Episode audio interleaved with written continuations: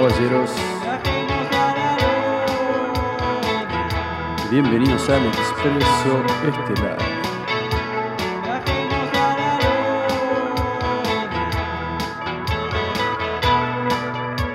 Con ustedes, esto es Comando Águila Lunar.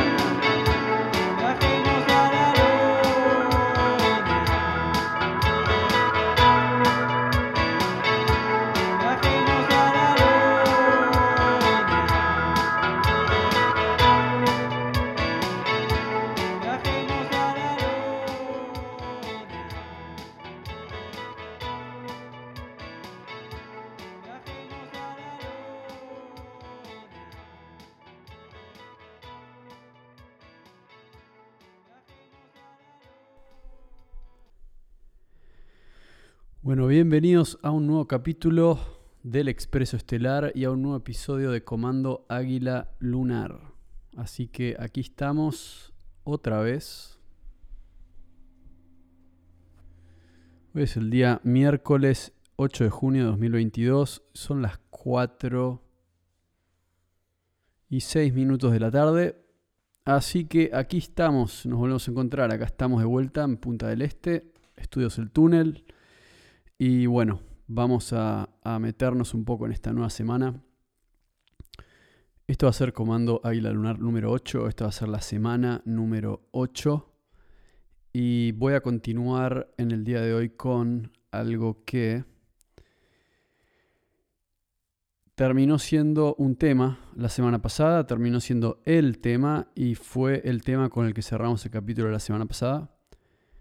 Y también me es un tema que, me entusiasma un poco hablar de este tema porque, porque hubieron respuestas de parte del público, hubieron respuestas de parte del público, hubieron comentarios y, particularmente uno de los comentarios estaba focalizado en, el tema de,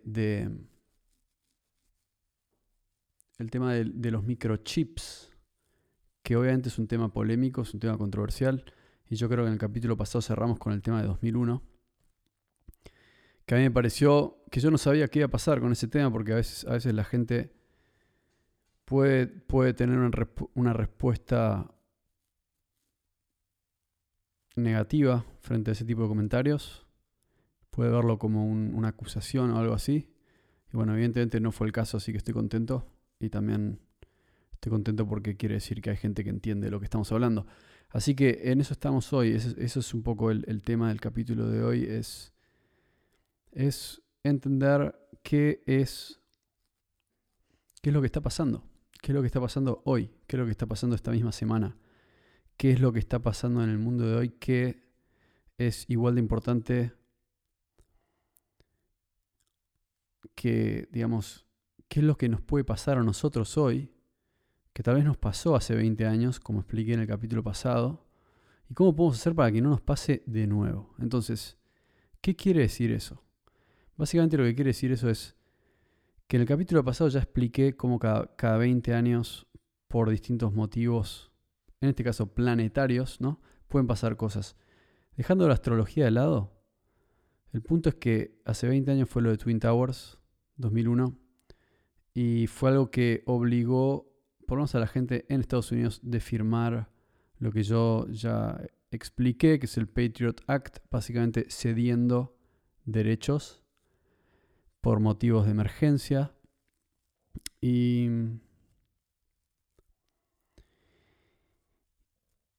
y, luego, viendo las consecuencias de haber firmado eso sin pensarlo demasiado, vemos las consecuencias en el mundo de hoy.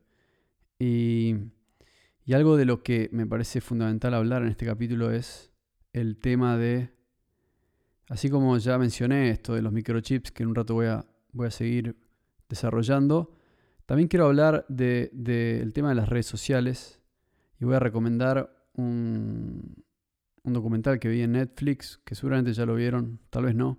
Se llama El Dilema de las redes sociales. Asumo que algunos lo habrán visto, otros no. Si no lo vieron, recomiendo que lo vean porque van a entender un poco este tema. Y, y para mí, lo que yo siento es que en el mundo de hoy las redes sociales son súper importantes. En primera instancia porque es para alguien que nace hoy, es difícil entender un mundo sin redes sociales. Y si podemos entender algo de las redes sociales, es como que... Algo que tienen las redes sociales es que si, si fueses alguien que no sabe nada de las redes sociales y vos estás 15 minutos en las redes sociales, o media hora, o una hora, o dos horas, si vos no usás las redes sociales, si vos entras 15 minutos vas a decir, esto no me sirve. O sea, lo único que veo es, imaginemos que estamos hablando de Instagram. O sea, esto, esto, ¿qué, estoy viendo en Instagram? Ok, estoy viendo minas en bikini. O sea, e, e, es lo que me, aparece en la, en la, en, la, lupita, como le dicen en el menú. Em, ok, alguien dice, eh, aparecen minas en bikini, eh, memes de fútbol y memes de otras cosas y opiniones sobre el COVID y algunas opiniones sobre astrología. Esas son las cosas que aparecen. Y yo veo que hay gente que me dice, no, bueno, pero esas son las cosas que vos cliqueas. Entonces el algoritmo empieza a seleccionar eso solo. Pero en realidad es como que yo pienso y digo, sí, pero entonces ¿cómo es que a todo el mundo le aparece más o menos lo mismo? Porque la verdad es que cuando yo miro de reojo y veo a alguien que está mirando cosas en Instagram, Sí, a veces veo a alguien que le aparecen como alguien que, alguien que le gusta la arquitectura, que de repente en esa lupita le aparecen cinco fotos de arquitectura, pero el resto son todas las mismas cosas. Memes de fútbol. Y yo no veo fútbol. Entonces es mentira que yo sigo eso. Pero en fin, lo que quiero decir es, hoy, con 10 años de redes sociales y un poco más también, nos damos cuenta de cuál es el valor social y cultural que aportan redes sociales como Instagram o Facebook en la felicidad de la gente. ¿no? ¿Cuánto aportan? Porque antes al principio por ahí pensábamos que aportaban un poco más. Yo hoy no tengo problemas en decir que para mí aportan muy poco y de hecho hay gente que es todo un tema que se borra en las redes sociales. Es como, ¿por qué te querrías salir de las redes sociales si en realidad es como que tienen un propósito bueno, supuestamente? Entonces es como que recomiendo que vayan a ver el dilema de las redes sociales. Porque eso, eso, eso nos, eso a la gente que, que está muy metido en eso, les va, les va a recordar lo que es un mundo sin redes sociales, que es el mundo pre-2001. O sea, realmente, si no fuese porque pasaron el Patriot Act, Instagram no, no podría haber un algoritmo que te rastrea y sabe toda tu información. Por ende, si no es por Twin Towers, no hay eh, un boom con las redes sociales. O sea, las dos cosas van muy de la mano. Y al final del día, si bien, y esto es algo que, está bueno mencionar, que es que, por ejemplo, en China eh, usan, o sea, bueno, no solo en China, en realidad no quiero, no quiero poner a los chinos en la mira, no tiene nada que ver acá. Pero el punto es más allá de los chinos, yo creo que esto sucede en todo el mundo, pero el punto es que vos cuando entras a las redes sociales estás viendo entretenimiento, entre comillas, gratis. Y del otro lado la computadora saca tus datos y se los da al ente autoritario, sea el gobierno, sean las corporaciones. ¿Pero para qué? Bueno, para empezar porque es más fácil venderte cosas con esa información. Esa información vale plata y, nosotros la regalamos. Bueno, eso ya lo explicamos en el capítulo pasado, pero el punto es que es un mecanismo por el cual hay gente que se beneficia. De que vos estés ahí entreteniéndote con cosas Em, banales. O sea, más allá de que las redes sociales estupidizan a la gente por un breve tiempo o un largo tiempo, dependiendo de cuánto tiempo estén ahí adentro, pero digamos, esa es la normativa. Más allá de que de alguna manera estupidizan a la gente y no le agregan cultura, no le agregan inteligencia, no le agregan independencia, no le agregan espiritualidad, no le agregan felicidad ni siquiera, porque ese efecto de dopamina te termina dañando el cerebro. Más allá de que nos estupidizan, ese no es el problema. El problema es que más allá de eso, también es que hay gente que se beneficia con que vos pases horas y horas y horas scrolleando eh, hacia, hacia abajo. O sea, todo eso está pensado. Está pensado psicológicamente, matemáticamente, para que estés ahí mucho tiempo. Entonces, la gran pregunta que yo me quiero hacer hoy, en este capítulo, es si después de, esto nos podemos dar cuenta en la sociedad en la que estamos viviendo. estamos viviendo una sociedad en la cual hay gente que quiere que vos estés todo el día mirando el teléfono. O sea, me gustaría que eso quede claro. Vivimos en esa sociedad, donde hay gente que quiere que vos pases grandes porciones de tu tiempo en su tienda, ¿no? A pesar de que esa tienda no te va a dar felicidad.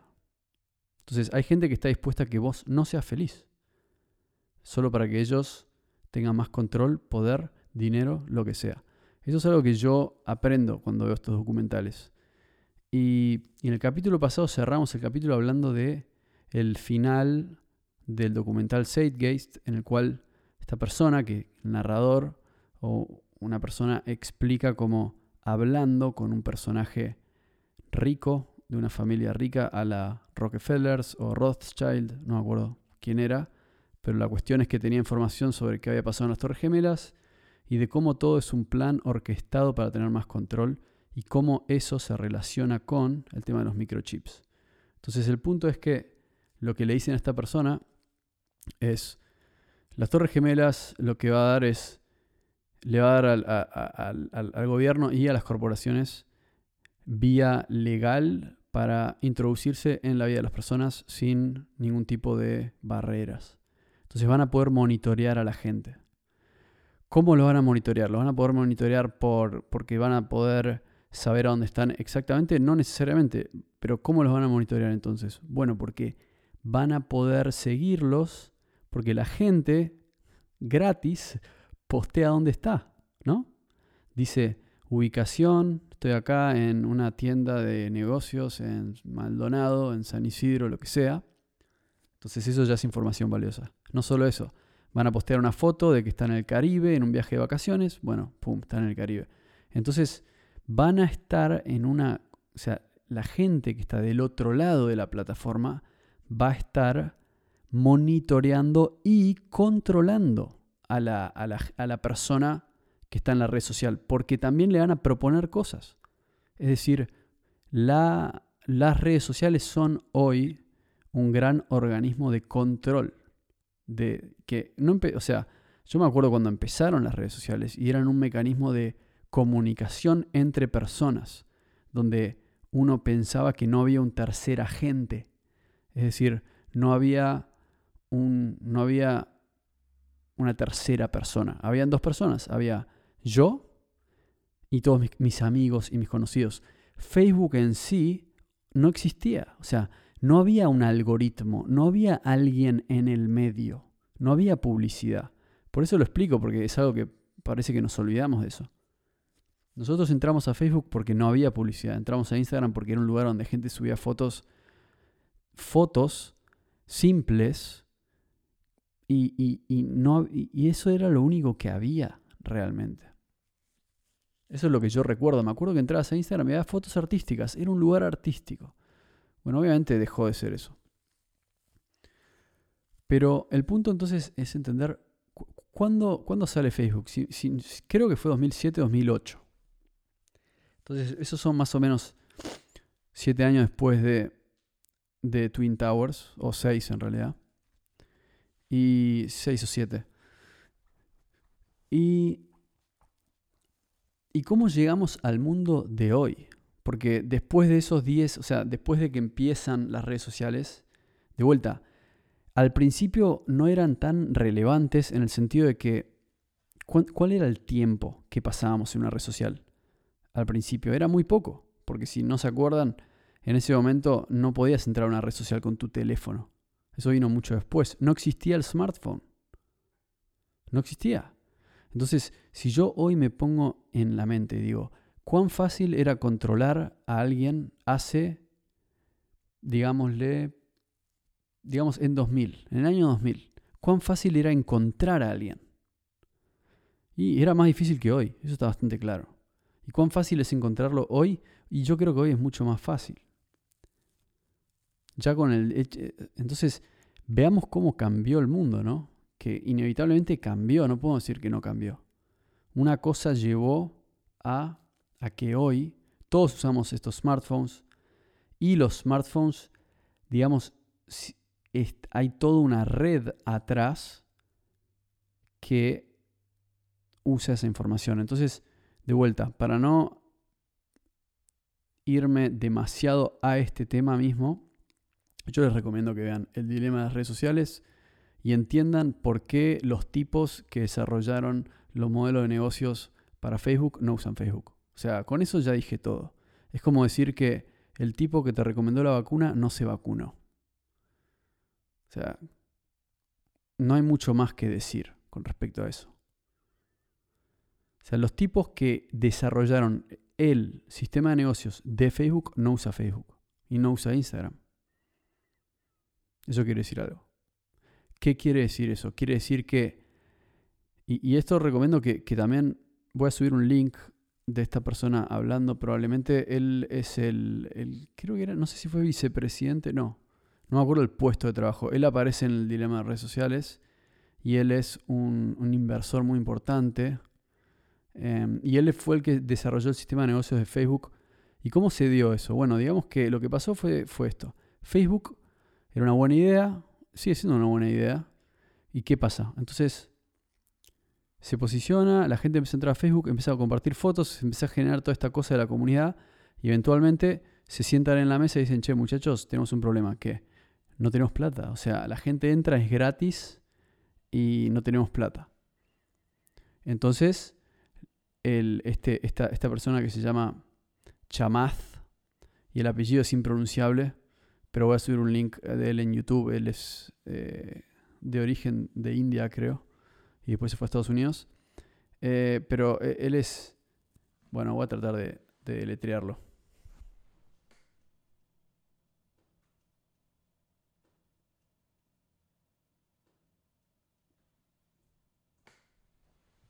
A ver, a ver, perdón que, que me alejo un poquito del micrófono, pero acá está el nombre.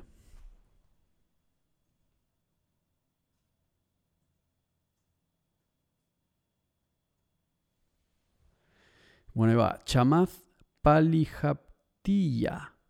Bueno, la cuestión es que él, no, perdón, de Sri Lanka y no sé si vive en Canadá hoy, pero o en Canadá o en Estados Unidos. Pero el punto es que más allá de eso, él es la persona que desarrolla el modelo de negocio de Facebook y está basado en eso, en, che, ¿cómo hacemos para facturar? Bueno, le vendemos data a las, a las empresas. O sea, data harvesting, ¿no? Entonces, increíble. O sea, yo lo pienso y digo, qué genialidad. Es una genialidad. Es una tremenda genialidad. Porque, pensémoslo, la gente ya entraba a Facebook. Y yo, yo creo que cuando nace Facebook, no era lo que era hoy en el sentido de que no tenías, eh, es decir, era, la idea es muy buena, es realmente muy buena la idea de gente compartiendo fotos, hablando, era realmente una gran idea. Y cuando finalmente hay que facturar y dicen, bueno, la única que nos queda es hacer esto, y empiezan a desarrollar ese modelo de negocios, finalmente es cuando cambia el, cuando cambia la existencia de las redes sociales, donde dejan de ser una especie de comunidad privada en Internet o lo que sea, donde puedes entrar y estar con amigos y no sé qué, y pasan a ser el territorio de las corporaciones. ¿Y qué quieren las corporaciones? Quieren tu atención y quieren que compres sus productos y nada más. Entonces es en ese momento que cambia la dinámica de Facebook, Instagram y cualquier red social. Entonces, por eso digo, les recomiendo ver eso, el dilema de las redes sociales, y o escuchen eh, documentales o charlas donde habla Chamath, que fue el tipo que se le, que se le dio por hacer esto. Eh, o sea, que dio con la idea y lo hizo de una manera... Claro, él creo, ahí va, él era el gerente de monetización en Facebook, por ende ese era su laburo. Entonces, eso a mí me parece muy interesante, porque está conectado con el momento al cual llegamos después de 10 años de estar con el tema de redes sociales, pum, pum, pum, llegamos a coronavirus. Llegamos a coronavirus en el sentido que llegamos a 2020 y, y ahora viene esta teoría que mencioné la vez pasada de que en el documental dicen la idea es controlar a la población a través de, bueno, de alguna manera sería como el uso de, de mass media, ¿no? el, uso de, el uso de la televisión, el uso de las redes sociales y al final del día también supuestamente a través de en el futuro la implantación de microchips en la gente. Ahora, obviamente, de vuelta, cada vez que digo esto me río porque digo, decir esto es entrar en Bizarro World. ¿No? Esto es Bizarro World 100%, Bizarro World, esto es mundo bizarro. Ya cuando estás diciendo, hay una posibilidad de que alguien, ya de que estemos hablando de microchips, es bizarro para mí. Em, y, y no sé qué decir con respecto a eso, porque en el fondo es... Yo, yo no lo puedo creer todavía. O sea, yo escucho que hay gente que lo dice, yo escucho que hay fuentes que lo dicen. Em, escucho que hay fuentes que lo dicen que son controversiales y polémicas, pero que, que, que, han dicho cosas que han sido ciertas. Así como han dicho cosas que no, pero han dicho cosas que han sido ciertas. Y eso es preocupante, porque son fuentes que, que sí, que, no, no puedo desestimar demasiado. Lo que quiero decir es lo siguiente. Después de 2001 lo que pasó fue que ahora hay una... Ahora la información de los seres humanos hoy está computada. Es decir, estamos atados a una base de datos. Que antes eso no pasaba. Antes la base de datos era tu DNI. Y tu DNI estaba en, o sea, e, en un papel, en algún lugar de, una oficina del ministerio del registro civil. O sea, realmente era entre la burocracia y todo, anda, anda a buscar a una persona. Es como... pero hoy estamos atados a la base de datos que empieza en el bolsillo de uno con el teléfono. O sea, el teléfono toda la información que nosotros le damos al teléfono, eso va a parar a una base de datos y la base de datos no sabemos quién está del otro lado. Entonces, eso es algo que es medio del milenio nuevo, ¿no? Porque antes del milenio nuevo eso no podría haber existido realmente. Entonces, estamos entrando a ese mundo en el cual hay una especie de Matrix. Y cuando la gente propone el metaverso, te das cuenta que realmente estamos entrando en un mundo que tiene cosas bizarras, como el metaverso, eh, que es, es, una especie de Sims, en el cual vos vas a estar metido todo el día dormido y probablemente vas a estar dándole atención y probablemente dinero a alguna corporación. Pero bueno, ese, ese aspecto es otro y yo creo que el tema del metaverso todavía no pasó nada con eso, así que, bueno, o sea, no es para este capítulo, eso es lo que quiero decir. En este capítulo lo que quiero analizar es si es realmente factible que haya una posibilidad de que en algún punto en el futuro no muy lejano empiecen a... Y acá va, ¿no? Porque esto es, esto es un poco lo que yo siento. Lo que yo pienso es que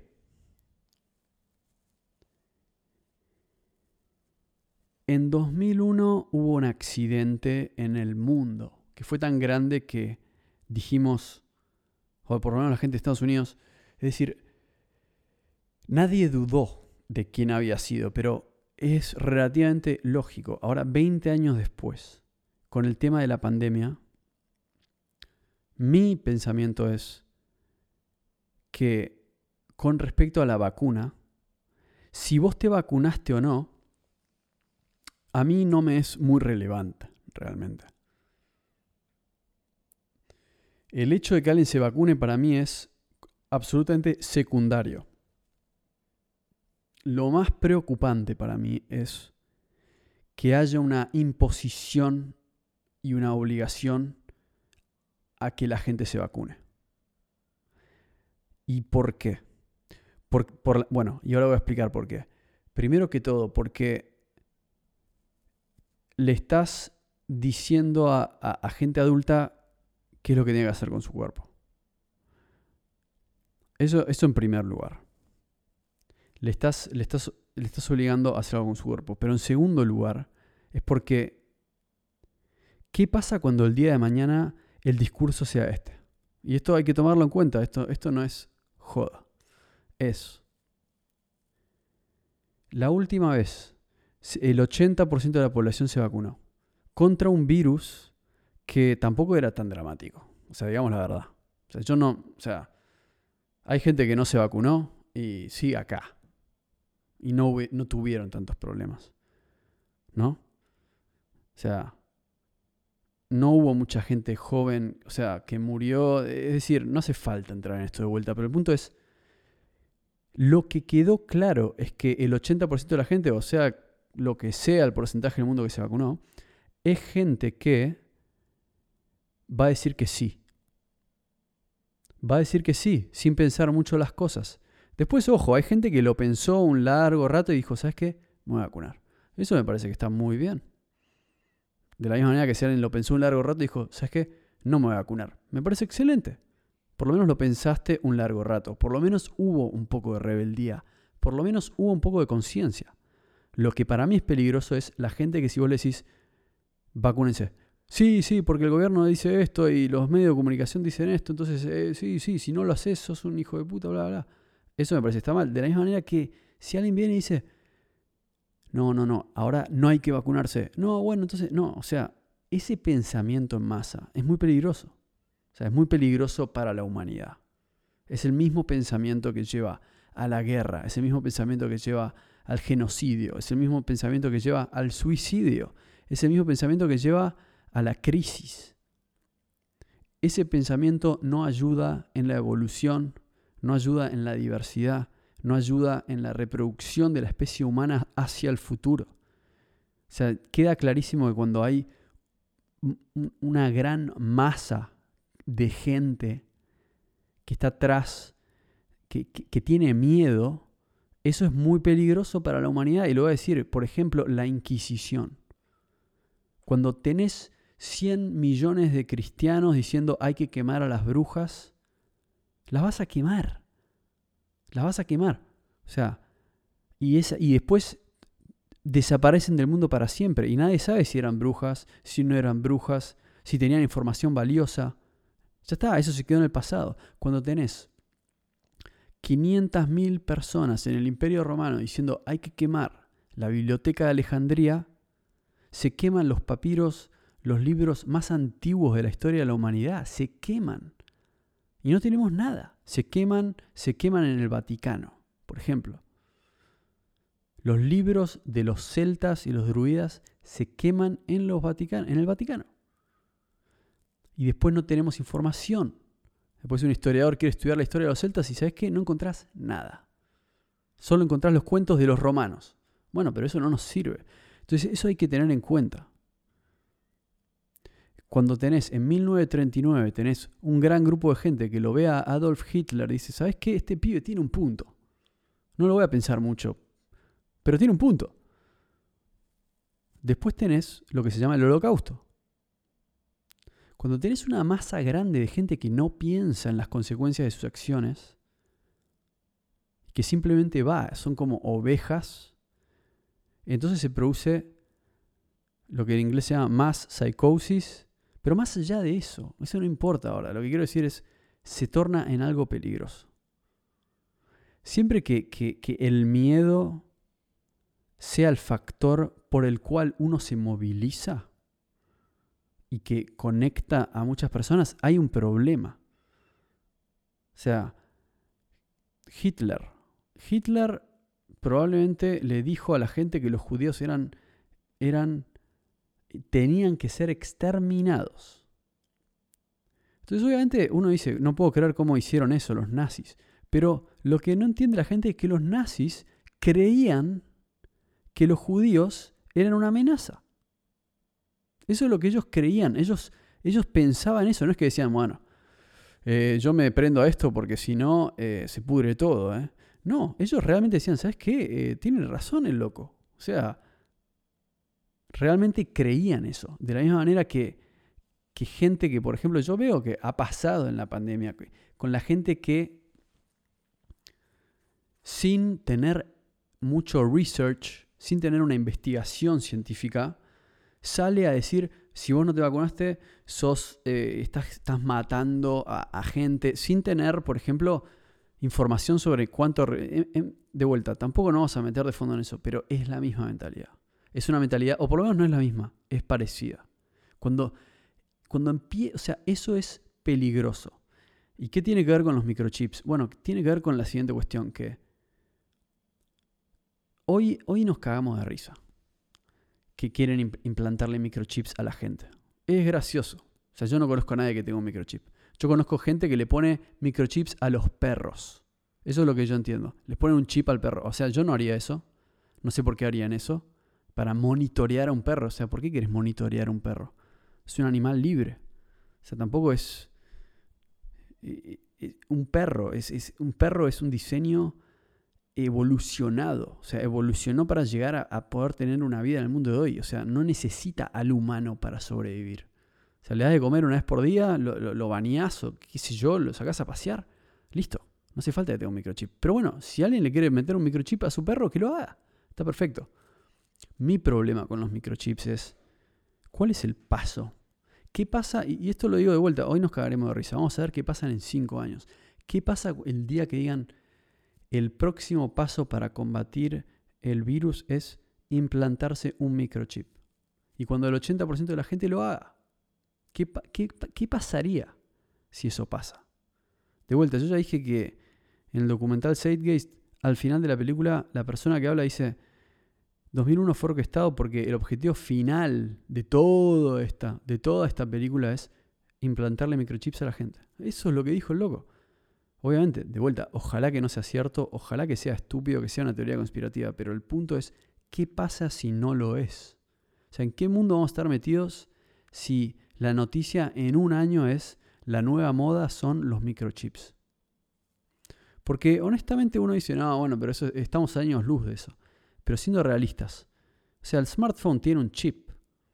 Y está bien, no lo tenés adentro del cuerpo al smartphone pero es casi parte de nuestro cuerpo a esta altura. O sea, cualquier persona que me, discuta eso, es, es, tan fácil como salir a la calle. Si vos venís de Plutón y ves la sociedad del mundo de los seres humanos hoy en día, dirías, el ser humano no puede vivir sin el teléfono. De la misma manera que por ahí hace mil años siempre tenía una espada en la mano. Entonces decías, claro, el ser humano no puede vivir sin una espada. El ser humano no puede vivir sin una caña de pescar, es un instrumento que usa para obtener comida. El ser humano no puede vivir sin su teléfono, sin mirar en una pantalla. No puede comunicarse sin usar un aparato eléctrico. Entonces, en el mundo de hoy, está claro que yo, yo estaría de acuerdo con eso. El ser humano necesita de un teléfono inteligente para vivir. En ese mundo estamos viviendo nosotros. O sea, somos dependientes de la tecnología que supuestamente hemos creado a lo largo del tiempo y somos víctimas de nuestra propia inteligencia. La idea de que se vienen los microchips a mí me parece muy graciosa, pero lamentablemente tengo que decir, no me sorprende tanto. Y me puedo reír, pero también me preocupa. Entonces yo pienso en el mundo del futuro y digo, ¿Qué pasa si eso es cierto? ¿Qué pasa si todo tiende hacia ese lugar?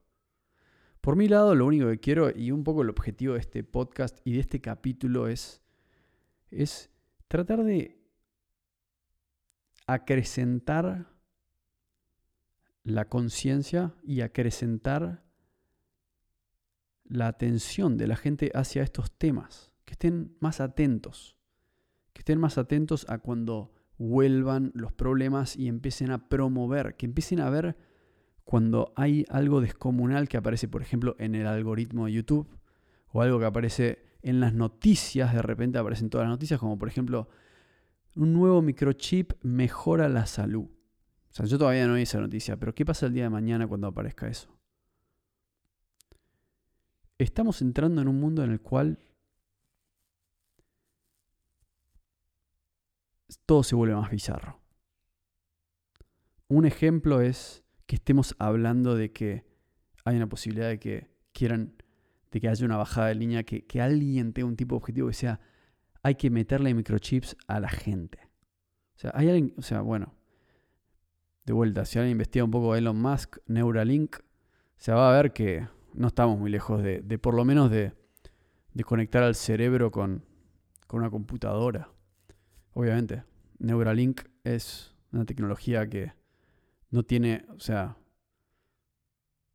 no sé hasta qué punto eso se ha desarrollado, pero que está ahí, está ahí. Pero más allá de eso, el punto es que estamos entrando en un mundo donde, queramos o no, estamos muy conectados con la tecnología. Estamos cotidianamente, por no decir minuto a minuto, conectado con la tecnología. Estamos conectados con la tecnología a un nivel que esto nunca pasó antes en la historia de la humanidad. Eso en primer lugar. En segundo lugar, a mí algo que estaba en una página de internet hace poco y de repente vi que tiraba un, comentario que era que la, página interpretó que yo estaba en California por alguna razón y lo que aparecía eran como las noticias, o en realidad era una página de internet de California y tenía noticias y las noticias eran hoy hay fiesta de... hoy hay fiesta e inyección cutánea de no sé qué en los labios en tal lugar. Era como que, como especie de fiesta de Botox, ¿no? Em,